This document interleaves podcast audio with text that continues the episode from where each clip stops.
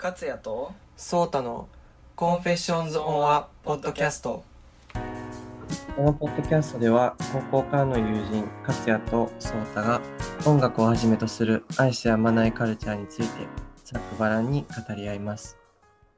ということでですね今回はなんとシーズンフィナーレです。はい。急にね。前回は前回予告したうんんですけど、すごく唐突な終わりを迎えるといううん。まあね。今まで20、20何個か残してきたので、うん残してきたので いろいろあったけどね。酸いも甘いもみたいな。ね 気づいたらもう、何ヶ月やってるのっていう感じですよね、でも。ねどのぐらいだろう ?8 ヶ月ぐらい。かな ?1 月頃に確か始めたよね。うん。そう考えると恐ろしい、こう、頻度で更新し続け。うちらって暇だったよね。うん。やっぱり、途中からね、こう、人間活動がお互い始まるにつれて、やっぱり佳作にはなっていきましたけど。あ、でもね、うんえ2回作品を、作品？作品よ。作品だよね。うん。を完成させて、多くの皆さん、方々にご愛顧いただけて、本当に光栄に思います。ねあ、もうなんか終わっちゃう感じだね、これね。え。そうだね。まだオープニングだからね、今回。まだ内容始まったんですけど、今日はですね、はい。ずっと音楽をはじめとするカルチャーについてって言いながら、ずっと音楽ばっかり話してたので、うん。音楽とは違ったカルチャーとして映画特集はい。したいと思います。で、あの、二人で5本ほど作品をちょっと紹介しようかなって。ちょっとどこまでできるか、どこまでできるかは、あれだけど。まあ、いつも通りざっくばらんなので、そうね。今までもできてるかって言われるとちょっと怪しい面がね。そうね。まあ、でも、あの、ネタバレはないので、うん。ご安心ください。はい。まず、一つ目ご紹介する作品がですね、エメラルド・フェネル監督のプロミシング・ヤング・ウーマンです。ね、これは一緒に見に行ったやつだもんね。そうなんです。この映画み、一緒に見たのをきっかけに映画特集しようかって。うんうん。一緒に見たの、ララランド以来。そう、もう、4、5年ぶり？うん。うん。そうやって考えるとちょっと私たちのキャリアの長さに驚かされるんだけど。まあ、いつからキャリアが始まってたのかっていううんうん。話があるんですけれど、そう、これもともと、何で知りました？この、プロミシング・ヤング・マンうん、ちょっとお腹鳴っちゃった。えっと、プロミシング・ヤング・マンは、そう、フィルマークスかな、自分は。そうと何で知った？僕は、ツイッターで流れてきたのかな、確か。ああ、でもみんな結構これ、やっぱりちょっとこう、なんだろう、ディーバと親和性のある映画だったから、タイムラインにも結構流れてきたよね。そうだね。やっぱりあの予告でさ、うん。ブリトニー・スピアーズのトキシックのうんうん弦楽器バージョンうん。うん。使われてるって時点で、これは絶対面白い。確約された面白さ。そうそうそう確約されてて、本当は去年の4月とかにアメリカで公開されるうんうん。だったんだけど、延期に延期を重ねて、やっと見れたっていう感じでうん、こぎつけて。うんうんうん。そう、よかったんですけれど、その予告の限りでは結構さ、うん、なんか最高な感じがすごい。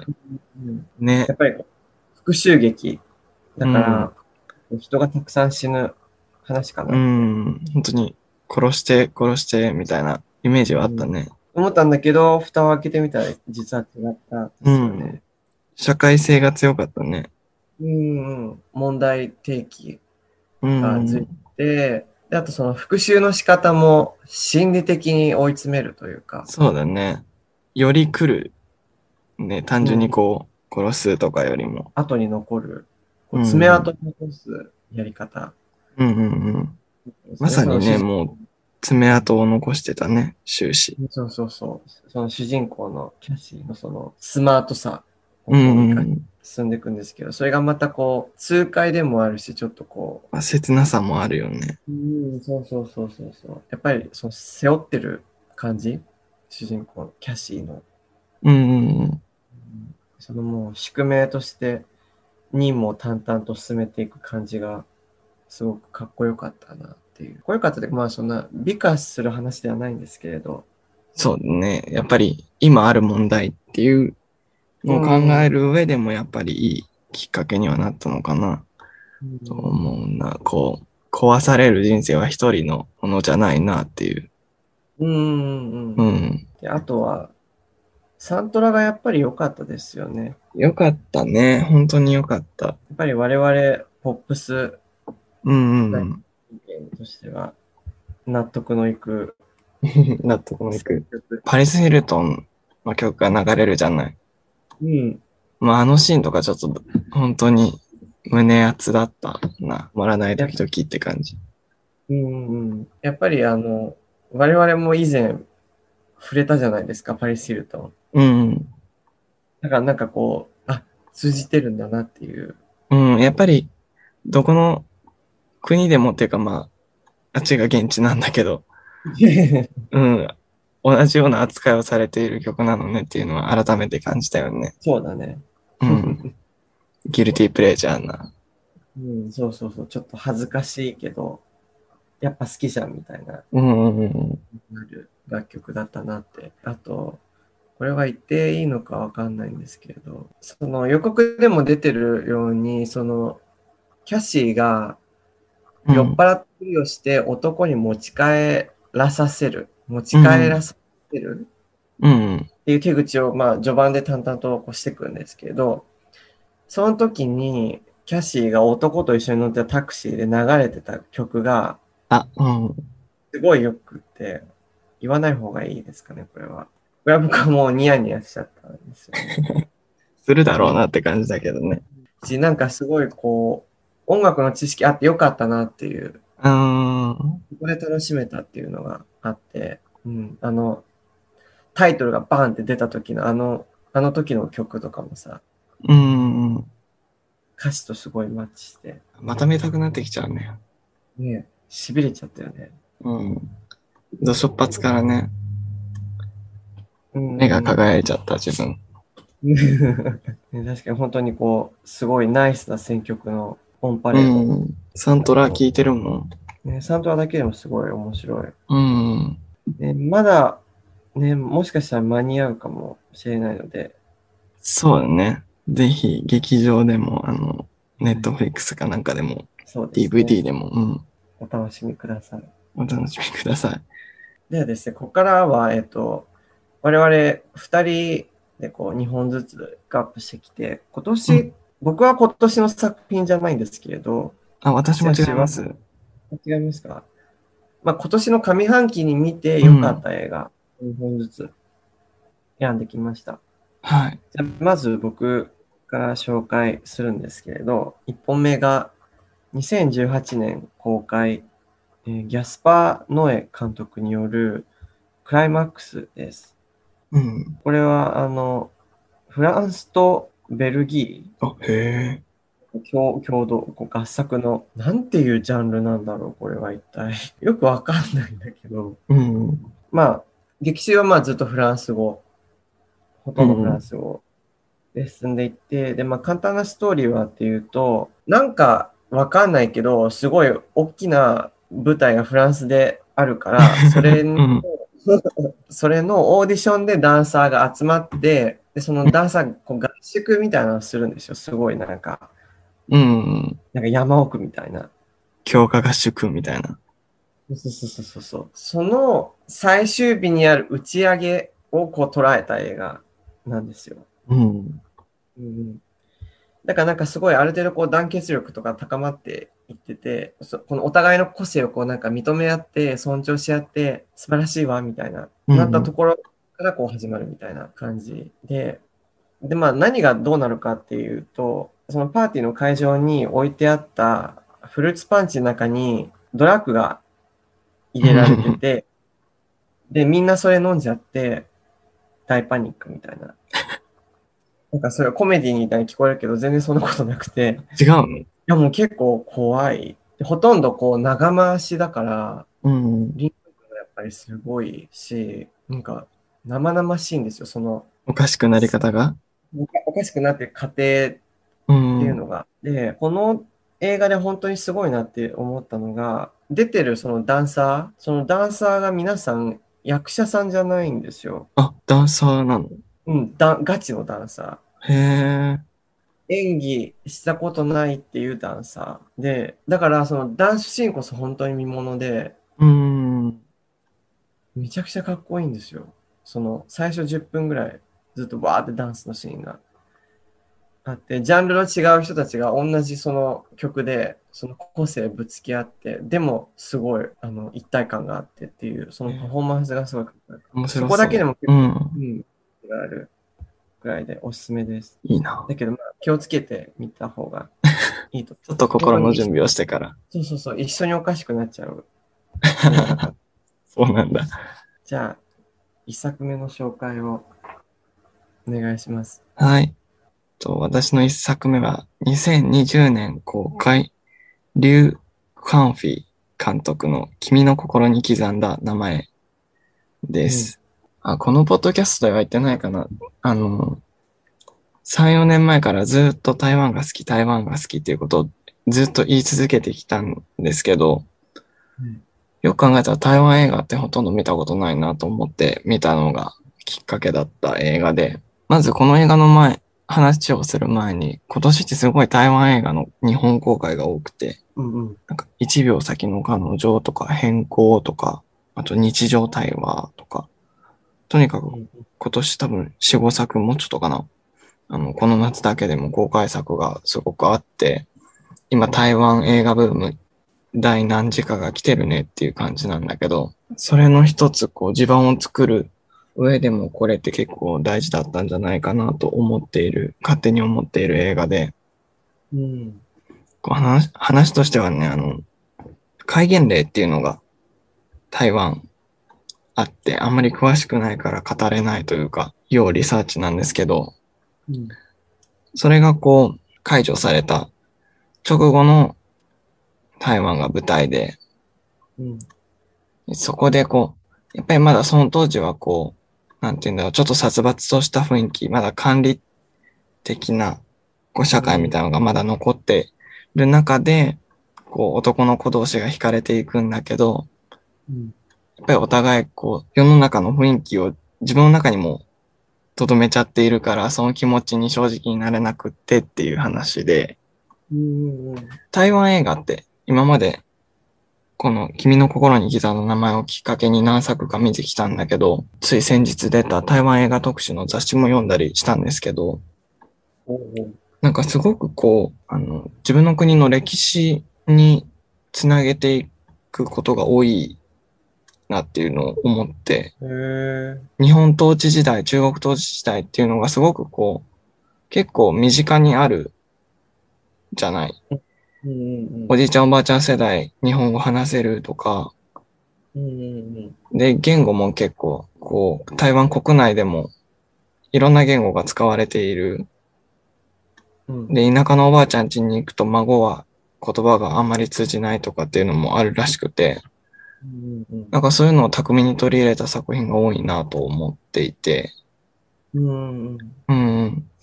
やっぱりそれだけ身近身近なんだろうなっていうのが強いんだけど、うんうん。で、この君の心に刻んだ名前っていうのにおいては、それがその、戒厳令っていうのと、あとは実際その当時にいらっしゃったゲイの活動家の方が台湾にいて、うん。うん、その人もこう登場する、あの、役者さんが演じてるんだけど、うんうん。その人がこう運動をしてって、警察に連行されていくのをその高校生二人が複雑な気持ちで見、見るっていううんシーンがあって、なんかそこが嫌にリアルだったなっていうのが。うん。まあ、と言いつつも、すごくフレッシュさのある二人が演じる、こうカップリング。まあ、あ、これは言っちゃあかんな。まあ、どうなるかっていうのはあれなんだけど、ここの、二人が演じる、なんだろう、まだ若さがほとばしっちゃってる感じとか、そういうのにも惹かれて、映像美とか、なんか BL 的な感じでも見れて面白いし、眼福だったなっていう。へえ。もうね、ドハマりしちゃって。そうなんだ。でもなんかあれだよね。写真集とか買ってたよね。あ、そう、写真集まで買っちゃって。これ主題歌がクラウドルーさんっていう台湾でもすごい大人気の歌手の人が作ってるんだけど、それも、この映画が台湾で国内年間2位になったんだけど、その曲も、もうずっと Apple Music のチャート1位をずっと、一時期、最近まで、うん、1位になるぐらいヒットしてて、もう映画曲とともに大ヒットしてたし、この映画って監督さんがゲイなんだけど、うん。なんかそのゲイ目線から描いた同こう同性愛映画っていうのがちゃんと評価されているっていうのが、こうちょっと日本とは違うのかなっていうのも感じて、うん、よりいいなって思った、そんな作品ですね。そっか、その国の中においてこう、結構メインストリームに上がってきている。うん、なんか台湾で上位を占める台湾映画、ハリウッドとかじゃなくて台湾映画って結構なんか日本だったら多分無理だろうなみたいな作品が多くて、結構シュールというかシリアスでシュールな作品が多いから、なんかそういうのがちゃんと受け入れられる土壌はあるんだろうなっていうのをすごい感じる。そうなんだ。結局まだこれ見れてないからちょっと、これを。ぜひ、あの、この機会に見てほしいです。うん。じゃあ僕の2作目なんですが、2018年公開のアニーシュ・チャガンディ監督のサーチ。で、これ結構多分この公開当時に話題になったうんうんうん。思うんですけれど、この映画何がすごいかって、その劇中もう全編パソコンのこの画面上で構成されてるんですよ。うんうん。だから、あの、YouTube で流れてくるネット、あのニュースの映像だったり、FaceTime とか、なんか Skype とか、あとチャットメッセージとか、うんそういうのだけで構成されてて、なんかすごくこう、現代的だなっていうふうにうん。うんなんか、今でこそさ、こういうコロナ禍で、結構その、ズーム上の会話をなんか抑えた映画とかって結構あるじゃん。あそうだね。ホラー映画とかでも。うん。なんかこれが結構その先駆けになったうんじゃないん。ふうに感じている作品で、僕もなんか、これまあ見よう見ようと思って、ネットフリックスに会ってみたっていう感じなんですけど、すごい面白かった。えー、気になるな。まあその、簡単に言うとその、要はシングルファザうんうんお父さんが主人公で、そのある夜に娘が帰ってこなくて、どこ行ったんだろうって言って、で、お父さんが警察と協力して探こう探し求めるっていううん。うん。したんですけど、すごいね、凝ってたんですよ、その展開が、ストーリーが。えー？とかって言いながら一人で。だからなんかその画面上でストーリーが進みますよっていうところを押してたんだけど、うん。それがなくても本当に成り立つストーリーの面白さ。見かけ倒しじゃないというか。そう、その面白さがあって、これはすごく見応えがありましたね。えー、ね、当時から話題になってたもんね。うんうんうんうん。気になるな。はい。おすすめです。では、勝也さん2作目のお願いします。はい。えー、私の2作目は、と日本では2021年公開のスパイク・リー監督、アメリカン・ユートピアです。はい。これはあの、皆さんご存知のトーキングヘッズのまあフロントマンであるデイビッド・バーン。の映画というかな、これもまたジャンルが人に説明するときいつも困るんだけど、映画で、アメリカン・ユートピアっていう名前のアルバムを2019年 ?2020 年？頃に出して、この人が。うんうん。まあそのアルバムのライブツアーを経て、それがブロードウェイに来たっていう。のの、まあ、記録なんだけど、うん。っぱりあれだけの作品を撮ってるスパイク・リー監督っていうのもあって、すごいなんだろう、臨場感がある映像で、これ結構周りの人に勧めまくって 見てくれたりした人も結構多いんだけど、みんな、まあわかんない、お世辞、お世辞とか社交辞令だったら悲しいけど、あの、みんなみんなすごいあの、面白かったし、また見たいって言ってて、自分も何度でも見たい、こう、映画だなと思ってて、うん。出てる人たちの、なんだろう、演奏とか、ダンスとかのうんクオリティもすごいんだけど、どうしたら人間がこんなことできるんだっていう感じなんだけど、こう、みんなね、あの、ギターとかベースとかも持ってそのまんま、こう、更新じゃないけど歩きながら、こう舞台上を、すごくシンプルな舞台の中を歩き回るんだけど、うん。で、ドラムセットがあるとそういうことができないじゃない。うんうんうん。だからドラムをこう、何一つずつ解体じゃないけどして、うん。それぞれの人に振り分けてパーカッションみたいな感じで。うんうん。そう。で、ドラムを成り立たせてるっていう。なるほどね。うん。それこそちょっとマーチングバンドみたいにこう、スネアはこの人、シンバルはこの人みたいあ、そうそうそうそうそう。な。で、うん、なんか、えデビッド・バーンって結構こう、あの、テレビについての曲が多かったりとか、うんあとは結構、女性とのデュエットメインのアルバムを出してたりとか、結構いろいろな、多分ジェンダーとか、こうテレビが与える問題とか、いろいろなことにすごく興味がある人だったと思うんだよね、この人って。なんだけど、今回は結構、あの、ブラック・ライブズ・マターとかの問題にも踏み込んでいて、うん。そういう点でもすごくこう、なんだろうな、考えさせられる映画だったし、うん。すごく生命力に溢れてて、こう、今の時代の希望みたいな映画だったなっていうのをうん。感じた。あと映画見る前自分、デビッド・バーン、ブライアン・イーノとのアルバムは好きだけど、それ以外ほとんど聞いたことなくって、トーキングヘッズの曲も2、3曲しかわかりませんっていう状態で見に行ったんだけど、うん。知らない曲ばっかりでもすんごい楽しめて。うん。今はもうサントラとか聴きまくって、あのレコードも買っちゃうぐらい、すぐハマると何か買うっていう悪い癖があるんだけど、そう、また全曲ちょっとわかる状態でまた、ブルーレイが出たら 買ってみたいなっていう。みたいなね、主張。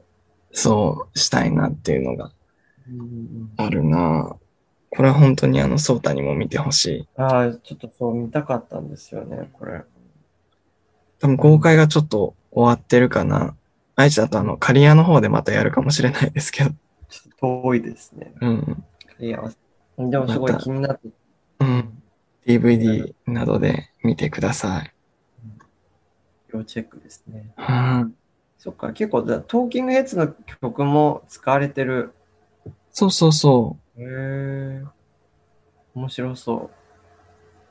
う。面白いよ。う んまあ、面白いよって話なんだけど。うん。面白いし、すごいみんな、マジでって感じ。あその、プレイというか。うん。うん。人間技じゃないよ。そうなんだ。うん。ちょっと余計見たくなってしまいましたね。うん。予告だけでもぜひ、なん、うん。見たことあるかな、予告は？僕は見た。うんうん。でも予告だけでもよくわかんない映画だと思うんだけど。でもあれ生で見たら本当にね、痺れるよね。そう、確か9月ぐらいにブロードウェイでやるんですよ。9月だったから。うそう、なんか、コロナじゃなかったら多分行ってたな、自分と思って。うん、そうか。うん。本当にちょっと。また、ね何年後とかに。そうだね、やった暁にはちょっと行きます、私。うん、楽しんで。ありがとう。はい。というわけで、はい。5分ほど相変わらずざっくばらんに。ザクバランに。はい。いかがだったでしょうか？お楽しみいただけたでしょうか？で、あの、この回をもってですね、 Confessions on Podcast は、フィナーレを迎えることになりますが、なんか、あの、思い残すことありませんか？思い残すことですか？はい。そうだね。まだ話したいこといろいろあったけど、うん。このね、今まで紹介してきた22回分、皆さんいろいろ新しい音楽とか映画に出会うきっかけになっていればいいなと思いますね。うん。少しでも我々がこうね、皆さんとなんか作品の橋渡しにうん。なって思います。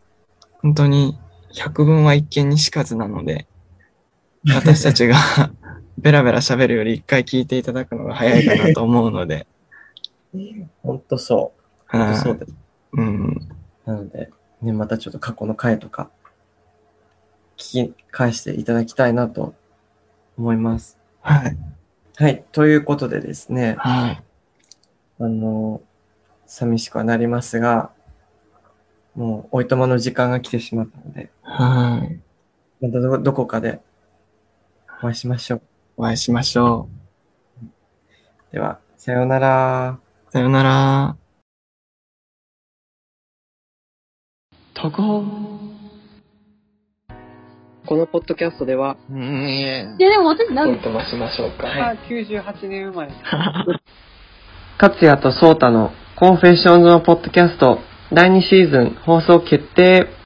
さよなら。さよなら。